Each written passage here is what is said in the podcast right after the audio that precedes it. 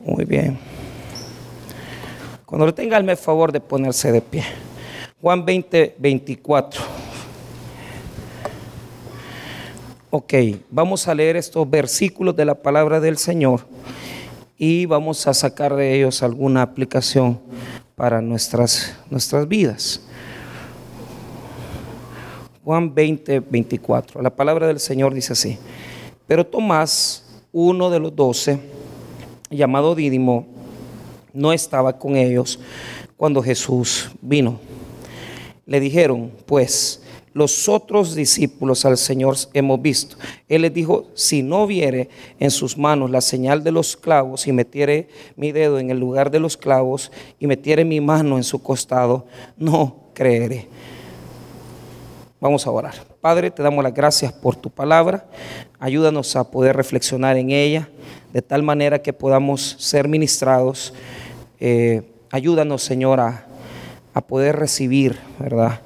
Una instrucción que pueda fortalecernos, que pueda hacernos, Señor, cambiar de pensamiento. Te damos las gracias. En el nombre de Jesús. Amén y amén. Tomen asiento. ¿Cómo superar la duda? ¿Cómo superar la duda?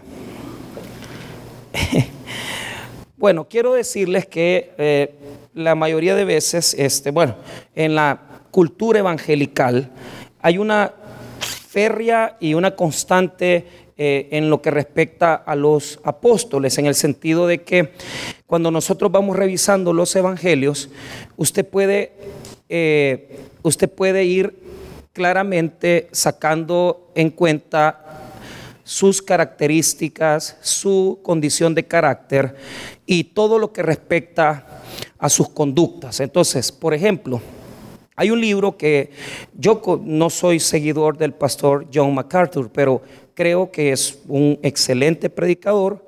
No, claro, yo no, no tengo el, ni la sombra del calibre de él, ni lo voy a llegar a tener pero no soy reformado, eso está claro, Entonces, eh, entonces, pero él tiene un libro que se llama 12 hombres comunes y corrientes. Y en ese libro él compiló, eso, ese ejercicio ya lo habían hecho otros escritores. Él compiló las características de eh, temperamento y el carácter de los apóstoles. Entonces en ese libro aparece, eh, yo creo que incluso cuando estuvimos trabajando con los jóvenes, ministerio, usamos ese libro por bastante tiempo para ir viendo las características de los apóstoles. Entonces Simón, Pedro, era un hombre que era impulsivo, es un hombre que con un carácter, ¿verdad? Eh, como usted lo puede ver, por, por ratos él tiene un carácter firme, en otros él es inestable. Eh, si usted ve las características del carácter de Felipe, eh, Felipe es, es pragmático, él siempre anda, anda eh, él, siempre anda viendo la lista de, de, cuánto tiene, ¿verdad? Cuando Jesús les pregunta a los apóstoles, eh, ¿de dónde sacaremos la comida para todos estos, ¿verdad? Entonces, y dice Felipe, ¿verdad? Eh, este, que ¿De dónde la van a sacar? Perdón, ¿de dónde la vamos a sacar para darle de comer? Porque no tenemos más que solo un poco de panes y peces. Entonces, es de tipo de persona que, que, es fría, es, ve los números y pasa viendo números y, no, no me va a alcanzar. O sea, eh, siempre se, fía de lo que es palpable, de lo que puede estar tocando. Ahora, el, el tema con el tema de Tomás es que a través de este texto evangélico ha pasado a la tradición como un incrédulo. Pero es que no, ahí es donde está el problema. Las traducciones que usamos los evangélicos suelen poner en uno de estos versículos, que ya lo vamos a leer, que Jesús le dice no seas incrédulo, sino creyente. Pero en el griego hay un problema ahí porque hay es pistis, que es fe, y apistis, es decir, lo que estaba diciéndole Jesús no es que él era un incrédulo, sino que su fe no era completa. Es decir, él le faltaba todavía para tener un fundamento de fe. Es bien diferente y les voy a explicar la razón. La incredulidad prácticamente eh, es una condición de pecado. Les voy a dar un ejemplo. Eh, la Biblia dice que los fariseos y los religiosos le dijeron a Jesús que les probara que Él era Dios. Y la forma en que ellos le dijeron a Jesús de poder probárselo es que le pidieron señales. Diga conmigo señales. Las señales que les pidieron los fariseos a Jesús es que Jesús les, les mostrara un gran portento en la naturaleza, un rayo, que hiciera un terremoto para comprobar que Él era Dios. Entonces, esa incredulidad es una incredulidad pecaminosa. ¿Por qué razón? Porque eh, hay personas que aunque usted les ponga las evidencias enfrente, nunca van a creer. Y usted conoce personas que pueden incluso recibir hasta milagros y no se acercan a Dios. Y hay personas que usted les puede decir, mira, si hasta el Señor te hizo un milagro y, ellos jamás van a creer en eso. Entonces, eh, eh, eh, la condición de un discípulo de Cristo es diferente. Lo que sucede es que nosotros vivimos en una condición constante de dudas, de dudas manifiestas en nuestra fe. Lo que pasa es que no lo percibimos. Aquí hay un montón de personas que de, verdad, y se lo digo compartiéndole mi experiencia pastoral, que en sus vidas a Dios no, los no lo toman en cuenta. Y dejémonos ahí de que, mire, pastor, no, no, no, mire, seamos honestos. Usted para casarse no tomó en cuenta a Dios. Usted para tomar el crédito no tomó en cuenta a Dios. Usted para tomar decisiones pequeñas o grandes no, no involucra a Dios en su vida. Entonces, a esa condición le llamamos una condición duditativa, que es la persona que no ha alcanzado a creer totalmente en Cristo. Ahí está la diferencia. Tomás no es un impío, pecador, que viene y le dice Jesús, dame pruebas para creerte. No, él ya cree en Jesús. Él cree que Jesús es el Señor. Pero ¿qué es lo que sucede? Él tiene dudas del poder que él tiene. Él tiene dudas de la manifestación que él puede hacer. Y ya lo vamos a ver aquí con claridad. ¿Cuáles son los detalles de esa condición? Ahora, para yo poder darles esta enseñanza, quiero que ustedes noten algo. En primer lugar, el que más habla de Tomás, sino el único evangelio que habla de, de Tomás, es Juan, el evangelio de Juan. Pero las dos veces que aparece antes de este texto, y yo quiero decírselo porque ustedes y yo castigamos a, Tomás. Ay, Tomás el incrédulo, Tomás el que no cree. No, no, es que veamos bien y veamos si no nos parecemos a él, ¿verdad? Porque muchas veces dice, eh, Tomasito, vos no tenés fe. Es que momento, momento, ya vamos a ver eso. Entonces, eh, ¿Cómo lo vamos a revisar? Primero, vamos a revisar los dos textos que aparecen antes en este mismo Evangelio de Juan. Y vamos a ver qué me dicen ustedes. ¿Cuál es la verdadera característica del carácter de Tomás? Primero, vamos todos al Evangelio de Juan, capítulo 11. Retroceda ahí y usted mismo se va a dar cuenta. Juan capítulo 11 y ahí usted va a leer unos versículos conmigo. Antes se lo voy a explicar. Ok, el Evangelio de Juan presenta a Jesús de una forma muy distinta que los demás evangelios. Entonces, en el capítulo 11 está la razón por la cual eh, asesinaron a Jesús en Juan. Eh, en el Evangelio de Mateo, Marcos y Lucas, parece que los eruditos han llegado a la conclusión que una de las razones por las cuales asesinaron a Jesús, o por lo menos lo llevaron a la muerte, es el hecho que en la última semana de vida Jesús fue a limpiar el templo. Entonces, en Mateo, Marcos y Lucas, Jesús visita el templo la última semana y, hace, hermano, una limpieza del templo. Entonces, las autoridades judías se van en contra de Jesús y esa parecería la razón que los evangelios de eh, sinópticos ¿verdad? Jesús es asesinado. Ahora, en el Evangelio de Juan, Jesús muere por amor. Diga conmigo, muere por amor. ¿Por qué? Les voy a explicar. Ya había una amenaza de muerte para, para Jesús. A Jesús lo querían asesinar. Había una amenaza. Y él sabía perfectamente que si él iba a visitar a Lázaro, lo iban a asesinar. Porque las autoridades judías ya lo venían siguiendo. Entonces, cuando vemos Juan capítulo 11 y vemos el versículo número 8, los mismos discípulos le dicen a Jesús, tengamos cuidado porque las autoridades te buscan. Mire lo que dice Juan 11, 8.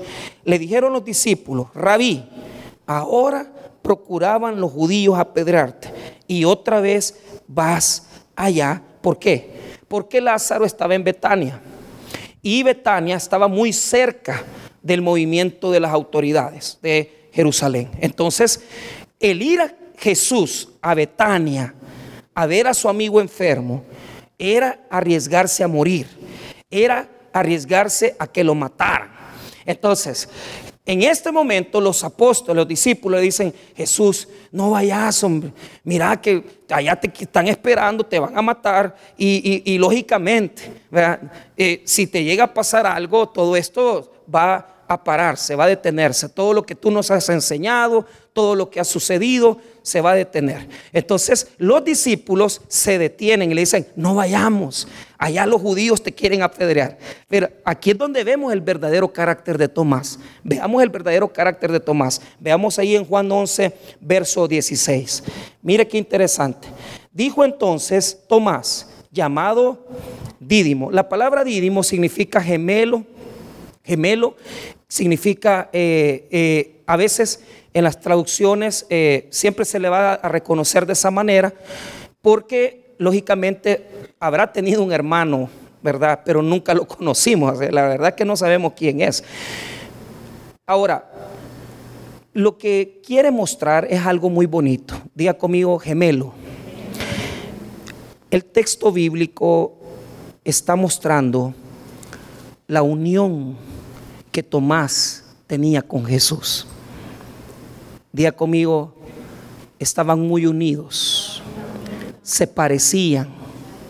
Es que mira, cuando tú agarras el Evangelio con la verdad en tu corazón y con una sinceridad, te pareces a Jesús, tienes el carácter de Jesús, tienes una identificación con Jesús. Entonces eso de Dídimo parece una, una, una señal de Juan, de decir si verdaderamente nos parecemos a Jesús, seremos como sus gemelos, pero en el carácter, en la mansedumbre, en, en, el servicio. Entonces, Tomás está muy unido con Jesús, muy unido, de tal manera que, mire lo que dice 11:16. Dijo entonces Tomás, llamado Dídimo, a sus condiscípulos, vamos también nosotros para que muramos con él. Entonces, es tan fiel, diga conmigo fiel. O sea, el verdadero carácter de Tomás no es de incrédulo, es fiel. Es tan fiel que sabe que a Jesús lo quieren matar. Y le dice a Jesús, vamos a ir contigo, no te vamos a dejar sola. Imagínate qué, qué carácter más leal de este hombre, que sabe que su maestro se va a arriesgar a morir y él no lo quiere dejar ir solo. Él le dice, vamos contigo, te queremos, te queremos apoyar. Pero aquí aparece otro, otra señal de su carácter. Eh, diga conmigo pesimista.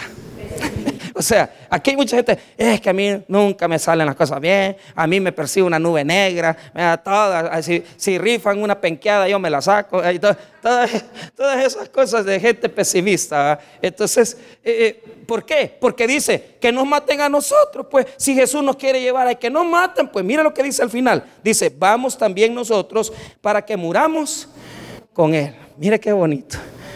O sea, si, no, si te van a matar a vos, que me maten a mí.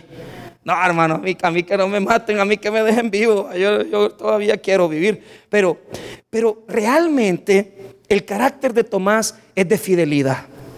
El carácter de Tomás es de un hombre fiel, leal a Jesús, que no se separa de él, que no quiere apartarse de él. Eh, eh, Tomás lo ama.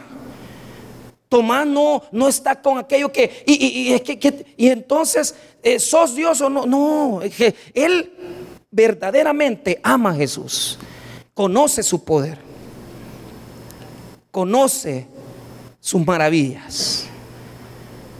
¿Cuántos aquí tenían a Tomás por un incrédulo? ¿Ah? Tomás, Tomasito le dicen. No, no, es que es fiel, es leal, está junto con Jesús. El otro versículo donde aparece Tomás nuevamente lo podemos encontrar en el mismo Evangelio de Juan, en el capítulo 14. Vea conmigo 14.5. ¿Qué está pasando en este versículo? Vamos a ir despacito, no los quiero llevar así, pero ya vamos a terminar, tampoco lo voy a sacar tarde. Mire, ¿qué está diciéndole Jesús? Jesús les está diciendo que ya Él se va a apartar de ellos, que Él se va a ir. Juan 14, ¿lo tiene?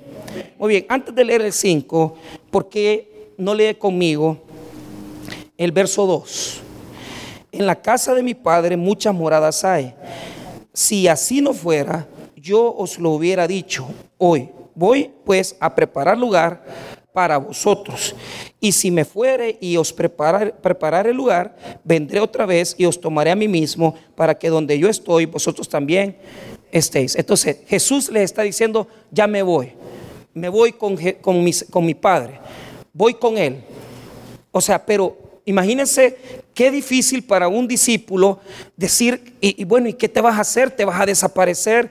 El, que ya leyó el Evangelio de Juan bien y completo, sabe que habían dudas, o sea, porque cuando Jesús les decía que ya se iba, ellos no entendían para dónde iba. Según ellos, se iba a qué? Se podría haber ido a Galilea, podría haber ido a otra región de la Palestina. Y no, es que Jesús va con el Padre. Diga conmigo, Jesús va con el Padre. Entonces, entonces ahí está Tomás, Y, y Tomás, que ya dijimos que es unido, que no se quiere separar de Jesús. ¿Qué le dice? Mira el 14.5. Le dijo Tomás, Señor, no sabemos a dónde vas. ¿Cómo pues podemos saber o sea, ¿qué le está diciendo Tomás a Jesús? Yo quiero ir con vos, hombre. Yo quiero que me lleves. Yo quiero que nos lleves a nosotros. Yo no me quiero separar de ti. Yo quiero estar contigo. Yo quiero que me lleves contigo. Mire, yo creo, sinceramente, que para Tomás la separación de Jesús, porque como no entendían para dónde iba, porque eh, no entendía que lo iban a matar, porque no comprendían que eh, iba a ser asesinado, ¿sí? Iba a ser asesinado, entonces él quería seguirlo. Él lo quería seguir, pero no quería morir tampoco. Eso hay que dejarlo claro. Ahora, ¿cuál es el verdadero característica del carácter de Tomás? Tomás es fiel. Tomás es fiel. Qué bonito. Qué bonito, ¿verdad? Entonces, ahora interpretemos con esa visión el texto. No, quitémonos la, que este es uno que no cree. Veamos, veamos, veamos Juan 20 ahora, con esa nueva perspectiva, con esa nueva perspectiva. Muy bien. Estos textos están unidos. La perícopa, la porción de textos, comienza desde el 19 y termina en el 31. Pero note esto. Primero se le aparece a los discípulos que estaban en el aposento alto temiendo de miedo. Ellos tienen temor, ellos no quieren salir del aposento porque sienten que ya los van a matar y los van a capturar. Entonces de repente Jesús, hermano, entra. Diga conmigo, Jesús entra. Ahora, veamos este detalle de, eh, de lo que sucedió. En Juan capítulo 20, versículo 19, léalo conmigo.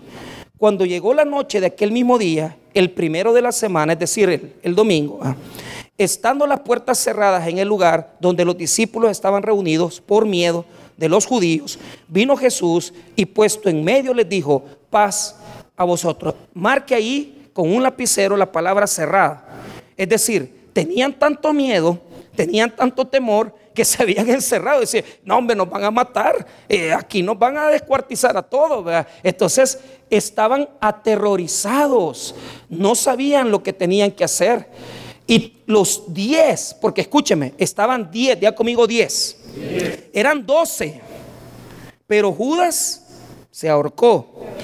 Y Tomás se fue, no estaba con ellos.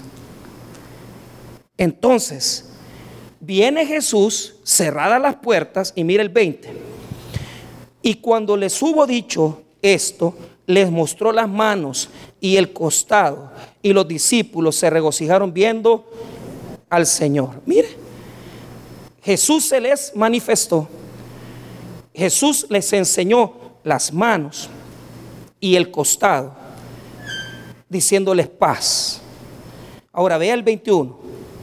Entonces Jesús les dijo otra vez, paz a vosotros. Como me envió el Padre, así también yo os envío. Pero ¿qué quiero que note? Él entró ahí y los discípulos todos así, viendo, creyeron. Diga conmigo, viendo, creyeron. Ahí está. Ahora, quitémonos más la venda, porque tal vez alguno dirá, es que este, este, este Tomás, no, no, no, seamos honestos. Todos los discípulos de Jesús estaban igual de, incrédulos, de dudosos, estaban con aquella condición de que qué iba a pasar. Entonces, les voy a dar una referencia. Vea conmigo Marcos 4, perdón, no, no, 14. Marcos 14. Mire, allá al final, Marcos 14.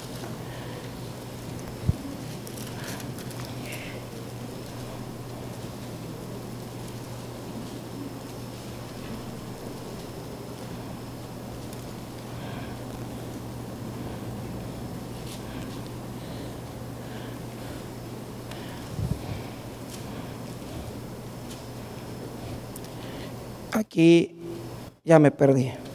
Pero mire, aquí está. Mm. Ahí me van a esperar, espérenme. Aquí está, mire. Vayan a 16, perdido yo, 16.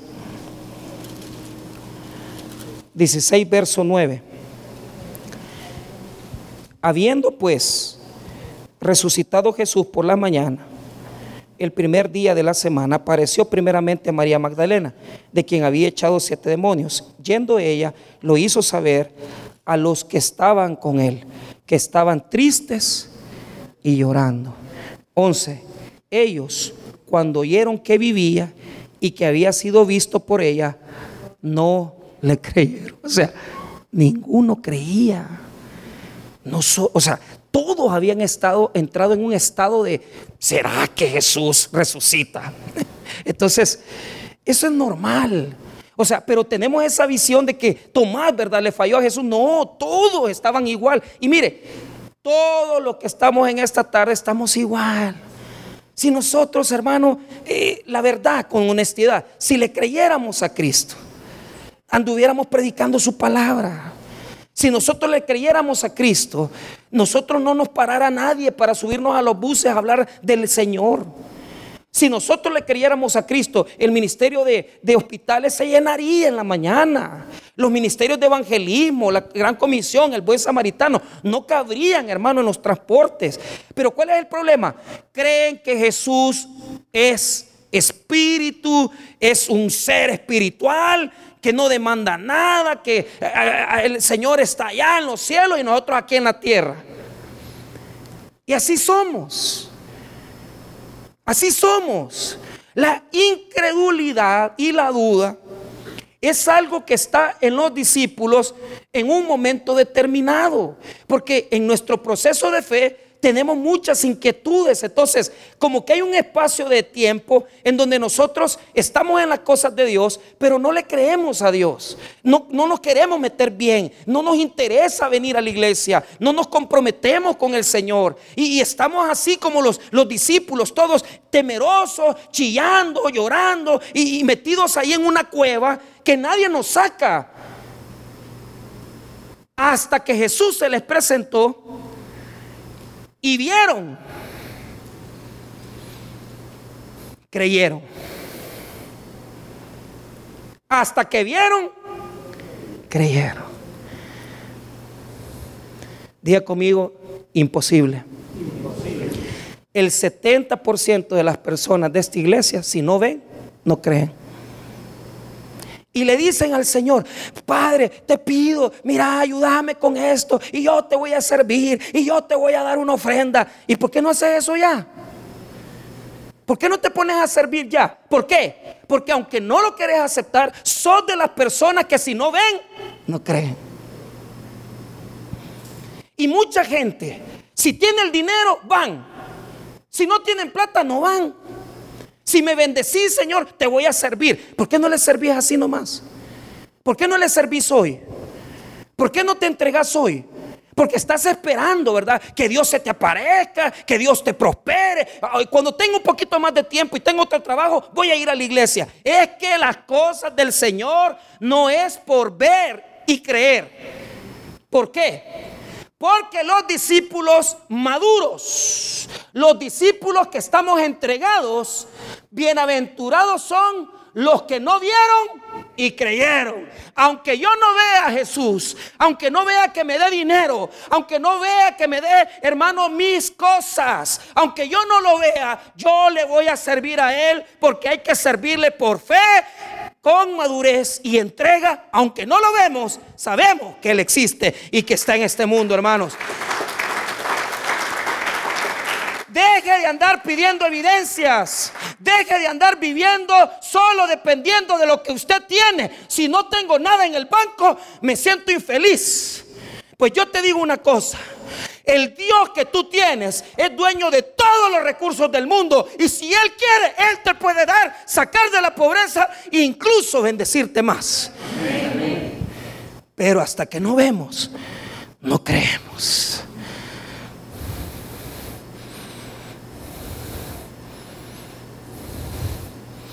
Todos estaban igual.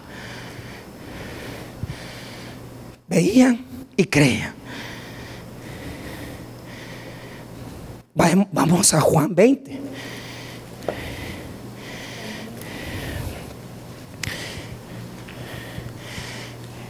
El versículo 24 introduce la razón por la cual Tomás no estaba con ellos.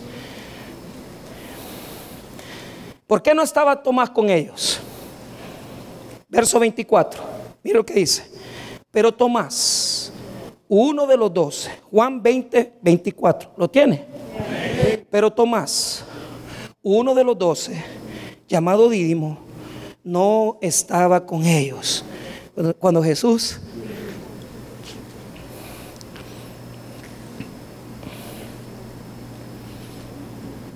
¿Cuál fue el verdadero pecado de Tomás? Nos decepcionamos cuando sentimos que Jesús no está. O sea, Tomás lo que le pasó es que al ver que todos cayeron en un hundimiento, los, los diez, o sea, Judas se mata. Jesús lo capturan y lo matan. Entonces Tomás, siendo fiel a Jesús, quedó en un hundimiento, en una tristeza. Y, los apóstoles se reunieron en el aposento alto porque ya tenían costumbre de estar ahí, pero Tomás no le siguió. Día conmigo, no le siguió.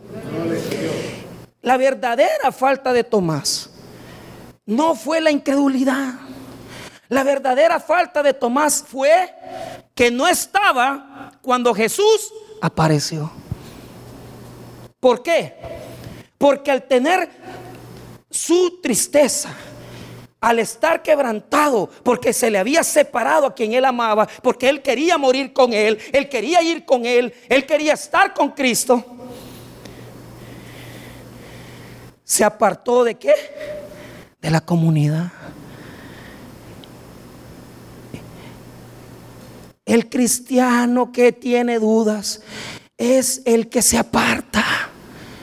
El cristiano que tiene dudas es el que nunca persevera, agarra las cosas de Dios y viene un ratito, después se va, desaparece, vuelve a aparecer. No has creído. Son de los que si no miran, no creen. Y ese es el proceso de Tomás. El proceso de Tomás es una persona cristiana que viene en una etapa donde solo cree en lo que ve. Pero hay que llegar a un momento donde tenemos que madurar. Y aunque nosotros en nuestra vida las cosas se nos vuelven difíciles, los problemas en el trabajo, los problemas en el matrimonio, las cosas de la universidad, las situaciones de mi familia. Pero aunque yo no vea la salida, yo tengo que seguir creyendo en Jesús. Las cosas se te van a poner color de hormiga. La vida no es fácil, es difícil. Pero es que por eso hemos creído en Cristo. Porque aunque no nos vaya bien, porque aunque mañana la higuera no florezca, yo no dejaré de adorar a mi Señor. Por eso les digo a ustedes que mientras no se congreguen con fidelidad, no van a crecer. Yo no oigo amenes ahí. Ni un amén, como dice la hermana Pate. Mientras ustedes no vengan a oír palabra, van a seguir siendo así. Jesús ya no, no llegó, ah, entonces me voy. Deprimida yo, sola, pobre de mí, con mis problemas. Si supiera el pastor que ni me habla cuando estoy enfermo, si yo no te salvé. El, profesor Elías, yo le hablé ayer y lo voy a llegar a ver, le digo yo. Y quedamos que a las dos, yo en la mañana dice que habló y ya no, ya no venga, dijo. Se el profe. Pero igual, o sea, lo, que le quiero decir es, pues sí, no, pues, que, lo que le quiero decir es, tienen razón, o sea, tampoco vamos a decir que no es necesario, o sea, por ejemplo, hay un enfermo, hay una persona, hay que ir. Pero es que no me tengo que enojar. Porque yo no vengo aquí a caerle bien a nadie, ni vengo tampoco a tener, ¿verdad? Una comunión con, con el, eh, eh, la casa, con el templo. No, no, yo, yo, yo aquí vengo a seguir al Señor. Y aunque a mí las cosas no me salgan bien, yo no voy a dejar de adorarle. Porque cuando nos reunimos todos, Cristo aparece. Y aunque yo no lo vea, el Señor está en medio de nosotros. Porque aquí le rendimos adoración, aquí le rendimos exaltación, aquí le cantamos, le adoramos, aquí le decimos que Él es Dios. Y por eso nosotros, hermanos míos, no podemos tener a Cristo solamente con dos cosas. En la iglesia se reúne porque en medio de su pueblo está Cristo. ¿Por qué tengo que venir a adorar? Porque lo más importante en la adoración es que cuando están cantando se eleva una alabanza a Dios y se adora. Y mire, hay iglesias que tienen tremendo show y pueden tener una tremenda banda, banda de asaltantes. Pueden tener una tremenda, yo le estaba diciendo al, pastor Durán, le decía, mira, tenemos que conseguir un ministro de alabanza, pero que de verdad sea de Dios, que lidere este ministerio.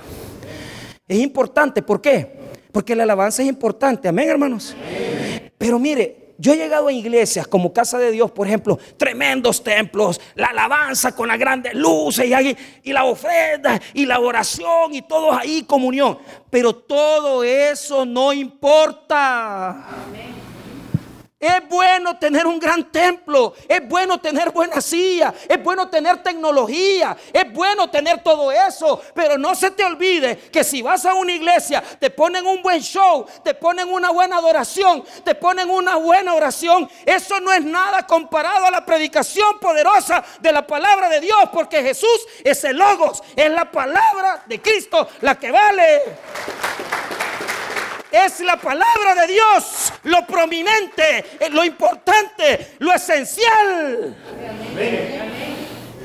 Por eso yo tengo que venir aquí. Ahí está el poder, la unción. Porque aquí está Cristo. En dos cosas. En su presencia. Y en su palabra. Cuando nos reunimos, donde dos o más estén reunidos en mi nombre, ahí estaré yo, en medio de ellos. Y ese texto es un texto de Mateo que habla de la conciliación, de la reconciliación.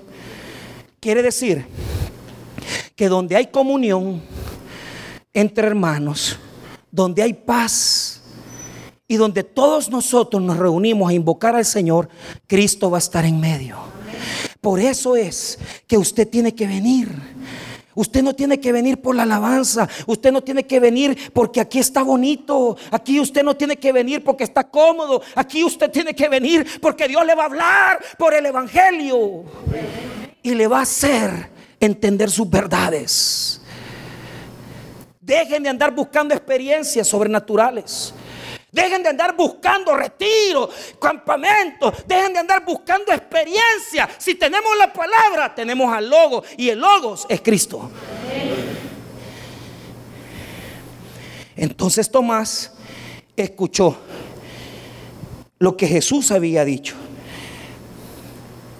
Porque los apóstoles le dijeron, mira Tomasito, fíjate que Jesús llegó y vos no estabas. Así le voy a decir a usted. ¿Por qué ese día le iban a dar el trabajo? ¿Por qué ese día lo iban a sanar? ¿Por qué ese día le iba a sanar su hijo? ¿Por qué ese día Dios le iba a hablar? ¿Por qué ese día usted iba a salir del adulterio? Pero ¿sabes qué, Tomasito? Vos no estabas. Jesús vino y vos no estabas.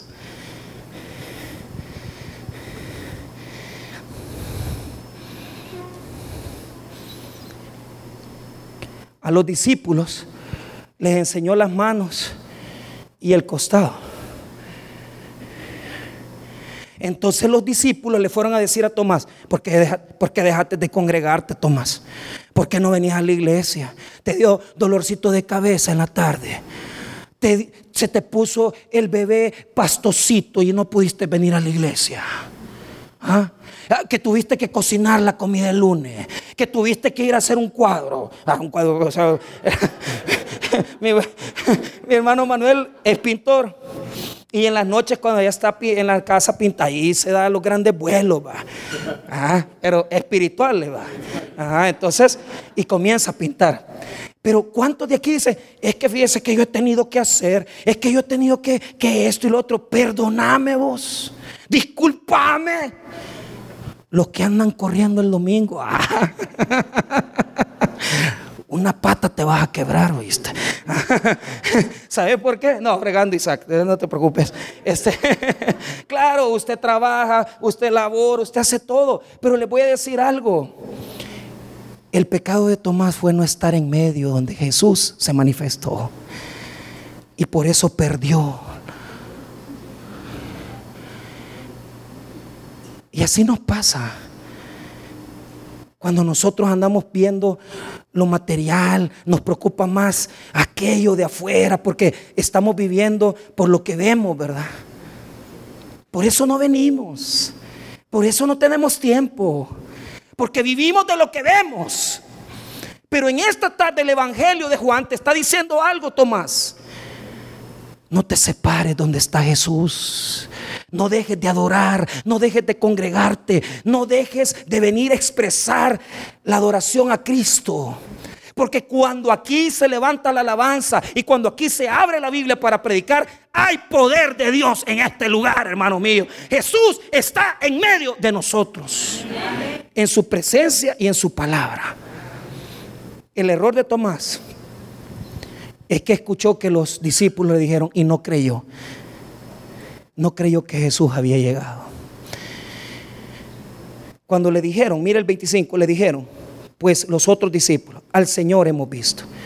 Él les dijo, si no viera en sus manos la señal de los clavos y metiera mi dedo en el lugar de los clavos y metiera mi mano en su costado, no creeré. O sea, poneme atención. Este está peor. Porque los discípulos, con solo que lo vieron, creyeron. Amén. Pero este no solo quiere ver, sino que quiere tocar. Uh, está más avanzado. Eh, o sea, ¿por qué? Porque se había separado. Y no así somos, pues. No así somos, que tenemos que vender hasta las seis. Estamos ahorita, ¿verdad? En temporada navideña y estamos vendiendo. Vaya, pues váyanse con su Dios el pisto. ¿Ah? Vaya pues, que mire, pastor, me ha salido un negocito y ya va a ver cuando yo termine le voy a llevar el diezmo. Nunca me lo vas a traer, porque no vas a hacer el negocio. Porque lo que Cristo quiere es que lo más importante en tu vida sea la adoración a Él. No lo cambies por nada, no lo sustituyas por nada. Y si estás como Tomás, que solo tocando, con, con lo que tocas, con lo que te apropias, con eso sos feliz. Tenés que aprender a vivir por la fe. Que aunque no lo veas, Dios te quiere bendecir. Eso es venir a la iglesia. Yo no tengo las respuestas de mis problemas. Yo no tengo el dinero que yo quisiera. Pero yo tengo a Cristo. Y yo no cambio mis cosas de Dios por nada ni por nadie. Porque no vivo de lo que yo toco, ni tampoco de lo que tengo. Yo vivo de lo que Cristo es en mi vida. Yo vivo de lo que yo adoro. Yo vivo de lo que sirvo. Yo vivo de lo que predico. Yo vivo de estar aquí en la presencia de Dios. Después salimos del culto y vamos a trabajar el lunes. Suficientes días hay para trabajar. Pero ¿cuál es el tema? Nos mueve más lo que vemos. Va. Si allá están regalando mil pesos, allá nos vamos. Vénganse aquí, aquí van a ganar más. No lo van a ver hoy ni mañana, pero Dios se los va a pagar. ¿Cuál fue la falta de Tomás? Se apartó de la comunidad, no le creyó a los discípulos. Y como los discípulos le dijeron, nos enseñó las marcas de los manos. Entonces él fue, declaró algo muy grande. Dice, no, no solo ver, sino que quiero tocar. Pero lo que no sabía es que Jesús se le iba a aparecer. Y miren el 26, y ahí terminamos. Ocho días después, estaban otra vez sus discípulos dentro, y con ellos Tomás. Llegó Jesús estando las puertas cerradas, y se puso en medio, y le dijo, Todas las cosas igual, mire, la misma reunión, solo que ahora Tomasito sí estaba.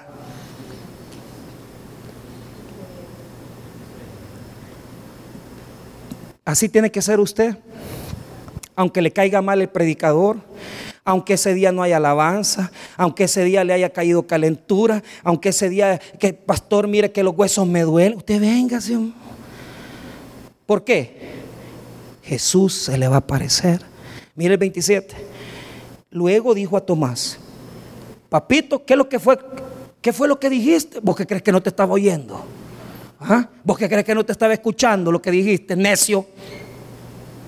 Claro que te escuché. Viene Jesús y le dice, 27, luego dijo a Tomás, pon aquí tu dedo y mira mis manos y acerca tu mano y métela en mis costados y no seas incrédulo, sino creyente. Ahí está la traducción que yo le digo a la incredulidad. Pero lo que le estaba diciendo es, no dudes, no dudes. Aunque no veas, no dudes. Porque ¿qué es lo que nos enseña el pasaje? Les hago una pregunta. Tomás tocó las manos de Jesús, tocó el costado. No, no lo tocó. Porque no es necesario tocar para creer. No es necesario ver para creer. Yo vivo de la fe. Y aunque a mí, en mis condiciones, yo no tenga para comprar un terreno y no tenga para construir un edificio, yo sé que el Señor me va a regalar un terreno y voy a tener un edificio, porque no es para mí, es para su obra. Y aunque no tengo un centavo, pero si tengo fe, tengo el recurso más grande que se necesita para vivir, que es creer que Jesús lo puede todo. Cerramos. Mire el cierre. 28. No se atrevió a tocarlo, porque había entendido que no es necesario tocar ni ver. Solo es necesario creer. Qué bonito han aprendido, hermano. Vea qué bien, bonito. Mire que el 28, entonces Tomás respondió y le dijo, Señor mío Y Dios mío, men, le dio la máxima atribución. O sea, no solamente le dijo Señor, le dijo Dios. Ya no me digan nada, ya entendí. Y así les ha pasado muchos aquí, que como no se congregan, como no leen la Biblia, como no crecen, andan viendo solo lo material, andan viendo solo lo que pueden tocar y lo que pueden ver. Ya no vivan así. Vivan de la fe. Porque Dios quiere bendecirnos.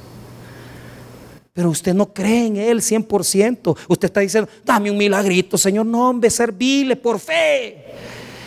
Y ahí está la gran bienaventuranza. 29. Jesús le dijo, porque me has visto, Tomás, está bien, porque todos los apóstoles tuvieron que ver. Entonces quiere decir que vio y creyó. No fue necesario tocarlo. Está bien, día conmigo está bien. Pero la verdadera bienaventuranza no es para los que ven y creen. La verdadera bienaventuranza es para quienes. Bienaventurados los que no vieron. Esa es la enseñanza de este pasaje. Vivir por la fe. Salir de la duda. Ay, no sé si ir a hacer, ¿verdad? El domingo allá. No, hombre, hermano, quédese aquí. Dios lo va a bendecir más. Tenga fe, viva de la fe, crea en Jesús, porque Jesús no es un espíritu que anda volando. Jesús está en medio de nosotros, tocándonos, bendiciéndonos, sanándonos y dándonos su palabra. Ya no lo vamos a ver, no podemos tocarlo, pero tenemos su palabra que es la que nos alimenta, nos fortalece y cuando todos nos reunimos y lo alabamos, Cristo aparece en medio de todos nosotros. Disfrute su presencia, adórelo, exáltelo, porque en este lugar está Jesús. Vamos a orar, hermanos. Gloria a Dios. Padre, bendiga su palabra. Bendiga, Señor, la enseñanza. Si esta, si en esta tarde hay algún